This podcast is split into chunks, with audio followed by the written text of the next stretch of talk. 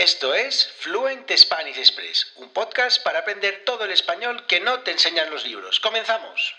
Muy buenos días, bienvenidos, bienvenidas a Fluent Spanish Express Podcast. Todos los días, de lunes a viernes, contenidos con consejos, con recursos y recomendaciones para llevar vuestro español al siguiente nivel. Hoy es martes 13 de septiembre de 2022, episodio número 268-268, martes y 13 que aquí en España pues es un día eh, de mala suerte, ni te cases ni te embarques, siempre decimos el martes 13 y bueno, pues somos muy supersticiosos, tengo un episodio en este podcast en el que hablo sobre las supersticiones de los españoles.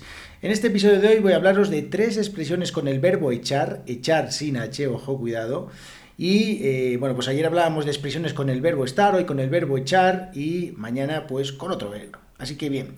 Bueno, antes de comenzar con este episodio de hoy, eh, mi nombre es Diego Villanueva, profesor de español y creador de Fluent Spanish Express. Ya sabéis, os llevo diciendo ya varias semanas que hace poco he lanzado pues un programa de hábitos que consiste en que todos los lunes a las 8 de la mañana, más o menos, envío cuatro contenidos para leer, para escribir, para escuchar y para eh, hablar. ¿Vale?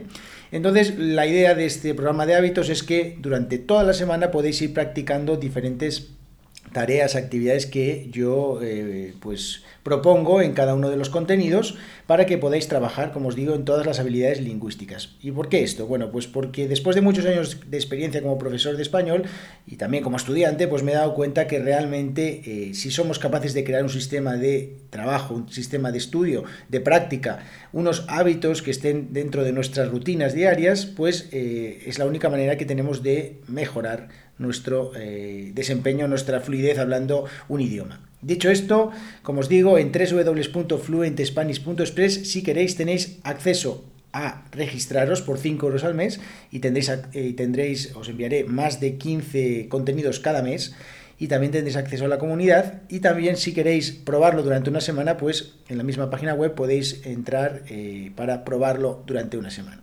Así que, como os digo, estáis escuchando este podcast ahora mismo para practicar y os digo que esto eh, es interesante las personas que lo están probando ya me, están dando buen feedback, me están diciendo que, les gusta esta manera de trabajar y bueno, pues yo os animo a que lo probéis, simplemente que lo probéis sin ningún compromiso, nadie os va a poner una pistola en la cabeza, así que os recomiendo que lo hagáis.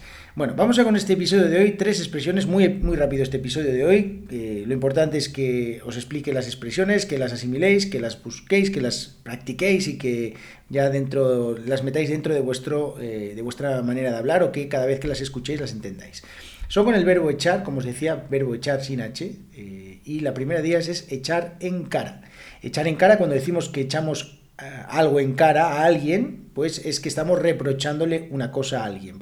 Entonces, por ejemplo, no hay discusión, podemos echar en cara a alguien algo que hizo, bueno, pues es que estamos reprochándole algo que hizo, algo que no nos gustó como lo hizo, pues estamos echándole en cara, ¿vale? Eh, bueno, esa es la primera expresión. La segunda es echarse encima. Echarse encima podríamos pensar que es tirarnos encima de una persona o tirarnos encima de algo.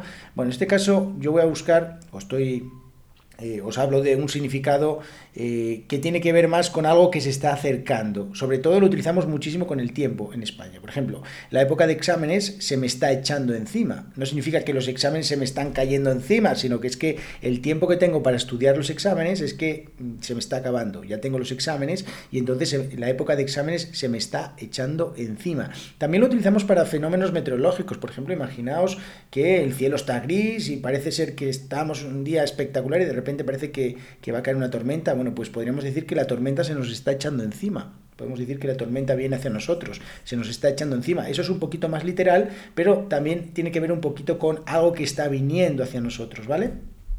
Esa es la segunda, es la segunda expresión. Y la tercera y la última es echar un cable que también tenemos otra que es echar una mano. Mira, dos por uno. Echar un cable o echar una mano, ¿vale? Echar un cable es quizás un poquito más coloquial que echar una mano. ¿Y qué significa echar un cable? ¿Qué significa echar una mano? Bueno, pues ayudar a alguien con algo, ¿vale? Pues por favor, échame un cable con esto o eh, échame una mano con esto, ¿vale? Te, te, te echo una mano, te echo un cable, ¿vale?